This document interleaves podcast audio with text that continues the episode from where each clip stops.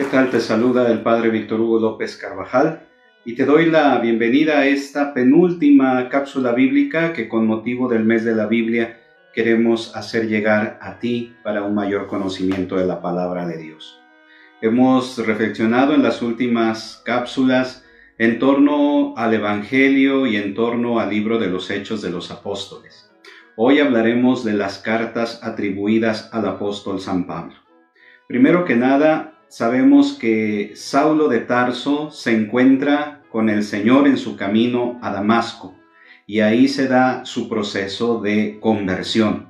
Y es así cuando de ser un gran perseguidor de los cristianos, se convierte en el gran apóstol de los gentiles, es decir, el que fue a anunciar a los pueblos de la gentilidad la buena nueva del, del reino traído y anunciado por Jesucristo. De esta manera, Pablo se convierte, aparte de gran misionero, en un gran escritor. Su intención no era hacer una obra literaria como tal, sino el dejar un testimonio, el dejar un mensaje a todas aquellas comunidades y aquellas personas con los cuales él había convivido durante sus viajes apostólicos. Y así podemos decir que Pablo se convierte en el gran predicador del mundo que se conocía hasta ese tiempo. A Pablo se le atribuyen 13 cartas.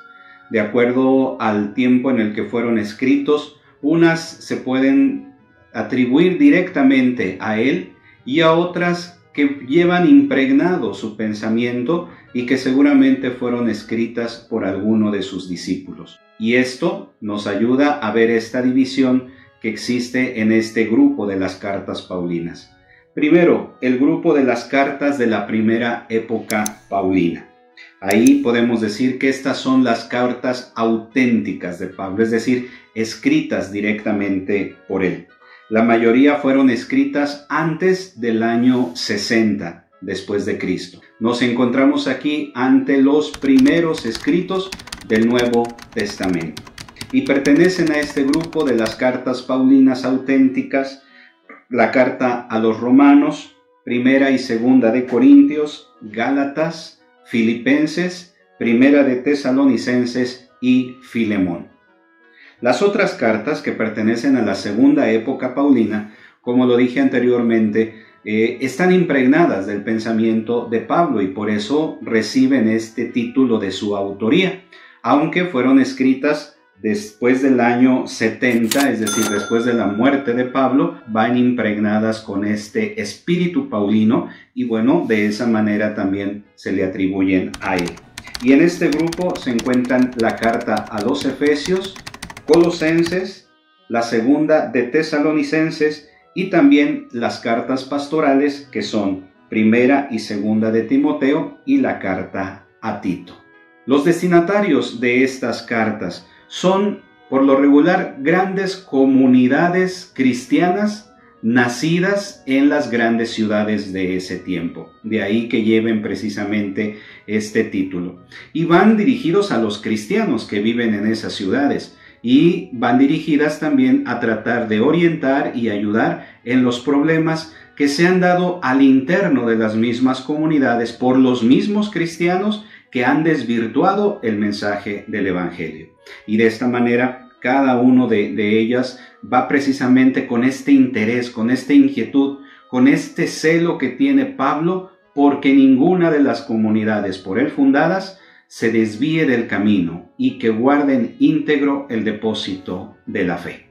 En las cartas de la primera época paulina encontramos la primera a los tesalonicenses.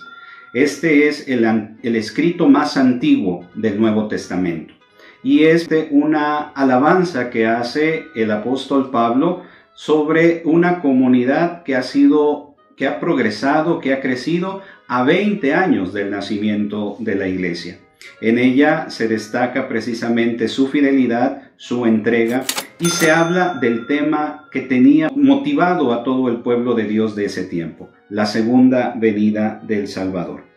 Y habla ante las, las alertas que se debe de tener ante las dificultades y la atención que se debe de tener sobre la segunda venida del Señor que es inminente. Ya la segunda carta a los tesalonicenses, que es de la segunda etapa de, de las cartas paulinas, tomará, abordará nuevamente este tema de la segunda venida del Señor. A este grupo pertenecen también la carta a los Gálatas y la carta a los Romanos. La que dirige a los Gálatas es precisamente aquellas comunidades que él fundó en la zona de Galacia y es la más extensa de todas ellas.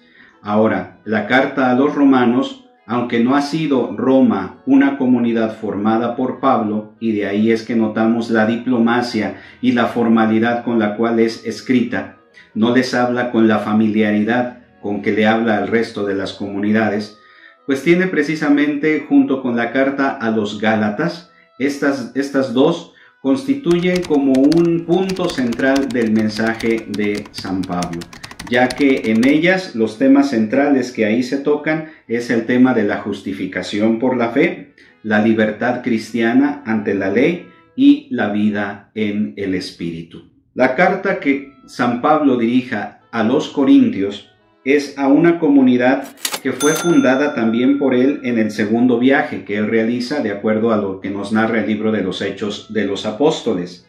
Corinto era un centro comercial, un centro político, un puerto, y es una comunidad en la cual se están dando grandes problemas.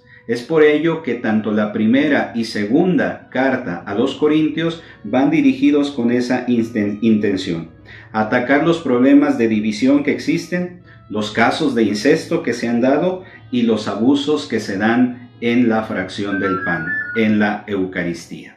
También pertenecen a este grupo las cartas de la cautividad, es decir, aquellas que Pablo escribe mientras se encuentra encarcelado y tienen una misión concreta.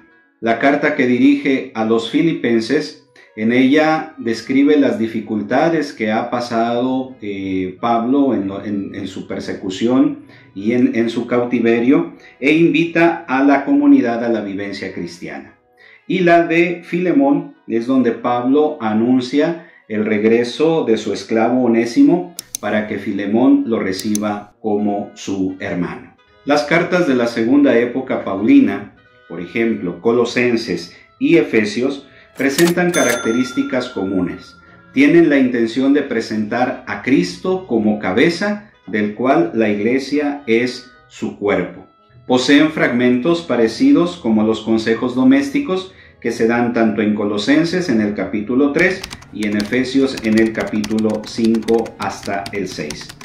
Y ambas rechazan los errores del gnosticismo, entendiendo el gnosticismo como esta corriente religiosa que mezcla creencias provenientes de Grecia, Persia, Siria, Egipto y Asia Menor. Y también a este grupo pertenecen las cartas pastorales, que son la de primera y segunda de Timoteo y la de Tito. Están dirigidos a jefes de comunidades. Timoteo y Tito fueron estrechos colaboradores de Pablo en su, en su travesía y en la fundación de sus comunidades. Al primero le encomendó el cuidado de la comunidad de Éfeso y al segundo la comunidad de Creta. Estas cartas presentan las cualidades y deberes de los pastores en torno a las comunidades, es decir, el papel que juega el obispo, el presbítero y el diácono. De modo muy general, hermanos, esta es una visión de las cartas paulinas en las cuales tenemos una gran riqueza del mensaje de la palabra de Dios. Ojalá te des la oportunidad de revisarlas y ya con esta visión puedas entenderlas con una mayor claridad. Te invito a que sigas compartiendo estas cápsulas, que no dejes de seguirlas, que te suscribas a este canal y que bueno, estas cápsulas sigan siendo una oportunidad para acercarnos a la palabra de Dios y para acercar a los demás al conocimiento de esta fuente de vida que es la palabra en la cual Dios nos sigue hablando. Que Dios te bendiga y nos vemos en la próxima y última cápsula.